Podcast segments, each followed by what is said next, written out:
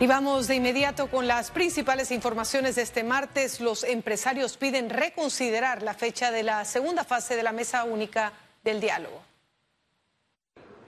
Para este 6 y 7 de octubre se prevé serán las primeras reuniones de la fase 2 de la mesa única del diálogo.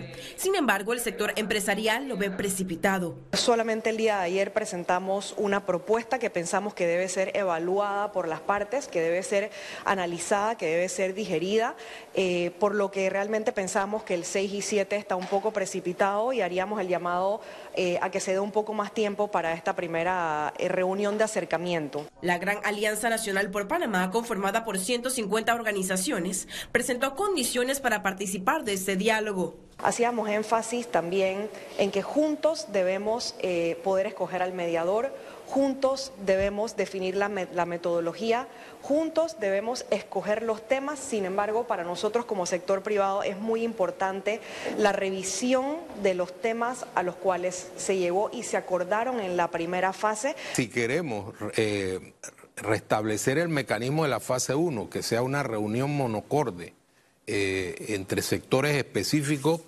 será así, pero el sector empresarial ha dicho estos son los elementos básicos. No estamos pidiendo nada que no sea propio. Incluso la empresa privada hizo un llamado tanto a los sectores que participarán del diálogo como a la población a evitar amenazas que creen un ambiente hostil. Aseguran que van preparados con propuestas de tratar temas importantes como la generación de empleo, cosa que es importantísima para que la economía funcione, la Caja del Seguro Social también mejore su posición y eh, nosotros estamos hablando temas de corrupción e institucionalidad que tienen que tratarse. Los empresarios también solicitaron igualdad de representación en el diálogo. Ciara Morris, Econews. Y el proyecto que busca cancelar de forma definitiva las licencias de conducir sigue sin consenso en la Asamblea Nacional. La iniciativa legislativa se encuentra en una subcomisión donde distintos sectores analizan la viabilidad de castigar a los conductores que bajo los efectos del alcohol o estupefacientes causen muertes o lesiones. La norma, al ser severa, no contempla una segunda oportunidad con el retiro de la licencia de por vida la interrogante que yo le hice al, al, ATTT es que ellos habían dicho hace un mes que iban a subir las penas y esas penas no las han subido en este momento. Entonces nosotros estamos viendo de que justicia tardía no es justicia, es injusticia, aunque se haga justicia tarde, ¿no? Entonces esas son cosas que debemos tomar y la ciudadanía está esperando que tomemos una decisión consona a lo que está pasando y a lo que viene, ¿no? La Autoridad del Tránsito y Transporte Terrestre advirtió que la ley podría entrar en conflicto con el Código Penal. En ese sentido, eh, toca entonces reevaluar el cómo está planteado el proyecto para que no pudiese ser a futuro de prosperar un tercer debate, ser, ser vetado por el presidente de la República. La Cámara Nacional de Transporte recomendó que la discusión del proyecto se lleve de forma lenta y prudente. Hay que estudiar muchas cosas como el caso de la, del retiro de la licencia indefinida. O sea, sabemos que hay seres humanos y todos somos no somos perfectos, pero hay personas que cometen improperio y se le da perdón, ¿no verdad? Entonces, hay personas que cometen las cosas con sus hechos pensados y igual se le perdona. Esto es una balanza muy difícil. La Comisión de Transporte del órgano legislativo espera someterla a primer debate en la próxima reunión. Félix Antonio Chávez, Econius. Y la Comisión de Presupuesto reanudó los traslados de partidas para las entidades del Estado. El Ministerio.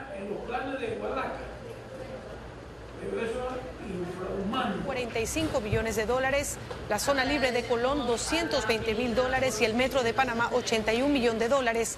Asimismo, el Ministerio de Gobierno enfatizó que con los 15 millones de dólares aprobados se continuará con el plan alimenticio de los privados de libertad. Por su parte, al transporte masivo de Panamá se le aprobó 16 millones para los combustibles de los autobuses. 14 millones de dólares que inciden directamente en eh, servicios básicos que lleva a cabo el Ministerio de Gobierno, tanto electricidad como también de alimentación en los centros penitenciarios. Y al igual que la reactivación de una obra que se había mantenido en un, tema legal, estaba en una contención, em, que era la obra del Centro Femenino de Rehabilitación. Fueron eh, refuerzos de tres partidas principalmente, eh, combustible, pues que como saben que por los incrementos dramáticos del combustible, a nivel internacional, pues nosotros hemos tenido que reforzar esa partida, asimismo reforzar la partida de, de mantenimiento para poder continuar dándole mantenimiento a la flota.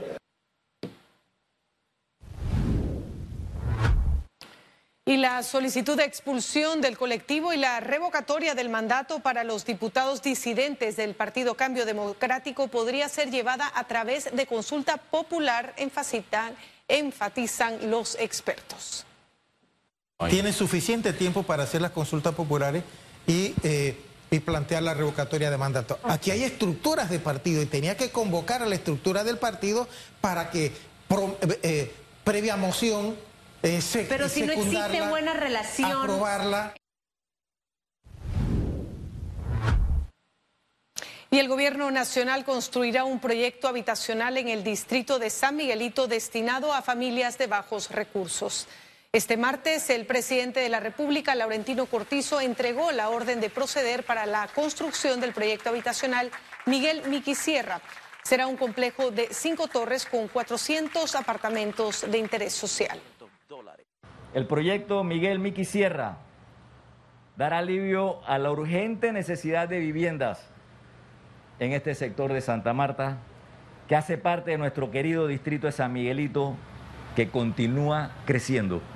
Por ello,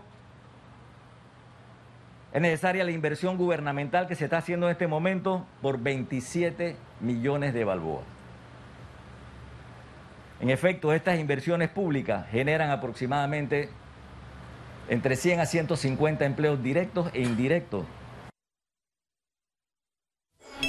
Economía. Y el Consejo de la Unión Europea anunció este martes que mantendrá a Panamá en su lista discriminatoria de paraísos fiscales tras constatar que sigue sin cooperar o no a las reformas a las que se había comprometido. En otra información, la calificadora de riesgo Fitch Ratings reafirmó la calificación de Panamá en triple B con perspectiva estable, manteniendo el país su grado de inversión. La calificadora estima que Panamá tendrá un crecimiento del Producto Interno Bruto del 9% para el 2022. La economía creció un 11.8% durante la primera mitad del año, potenciada por los sectores de minería y logística. Y esperan también un incremento económico en sectores como la construcción y el comercio minorista.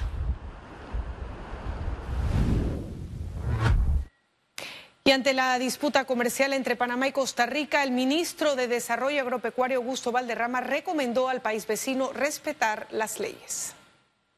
No entendemos por qué las presiones del ministro Tobar, eh, algunas veces irrespetuosas, irresponsables, pero Panamá como país amante de la paz y de la de la, de la tramitación correcta de los conflictos, no mantenemos esperando el fallo de la OMC. Costa Rica dice que Panamá debe cumplir los tratados. Bueno, el problema es que ellos tienen que cumplir primero las leyes panameñas. Nosotros exigimos antes de aprobar una planta que pase por el tamiz de la sanidad animal y vegetal. E iniciamos ese proceso, ellos no lo han querido concluir. Y lanzan las guías de integridad para el sector bancario de Panamá. Estas guías se tratan de un trabajo en colaboración del Banco Interamericano de Desarrollo, la Superintendencia de Bancos de Panamá, la Asociación Bancaria de Panamá e instituciones internacionales que buscan implementar y reforzar buenas prácticas internacionales en este sector de la economía panameña que se traduzca en nuevas inversiones y atraiga también nuevos negocios. Es sencillamente fundamentos y principios muy sencillos para hacer las cosas de manera correcta. Y esto obviamente ha sido, digamos, una eh, iniciativa que el Banco Interamericano de Desarrollo nos ha, nos ha planteado y que nosotros como reguladores bancarios, como superintendencia de bancos, junto con los bancos miembros de la Asociación Bancaria de Panamá, hemos eh, pulido y adaptado, digamos, para eh, efectivamente poderlas eh, poner en práctica realmente para nosotros poder, poder apoyar en este esfuerzo a Panamá, a la superintendencia, para poder promover los estándares de alto nivel, de buenas prácticas internacionales en tema de integridad, para fortalecer los, los temas de control interno, el tema de compliance, que son tan importantes que cada vez los inversionistas toman en consideración. Creo que es un gran esfuerzo, es, que puede ser pionero en la región, que Panamá puede ser un buen referente.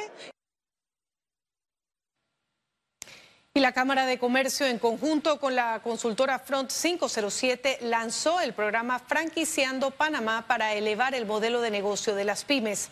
En esta primera edición esperan atender inicialmente 12 empresas en el programa para promover el desarrollo, crecimiento y expansión de la pyme panameña a través de herramientas y metodologías de éxito probado, probando el crecimiento empresarial por vías asociativas, bajo condiciones especiales de financiamiento.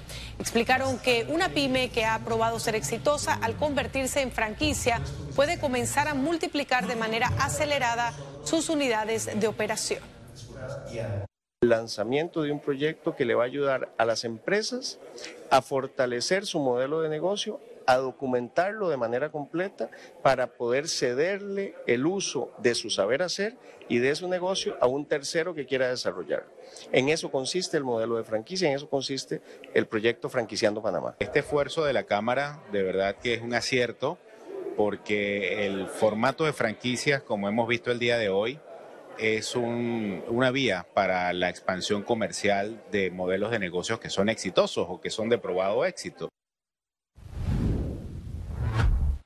Y la Asociación Panameña de Ejecutivos de Empresas reconoció a Juan Octavio Díaz como Ejecutivo del año 2022.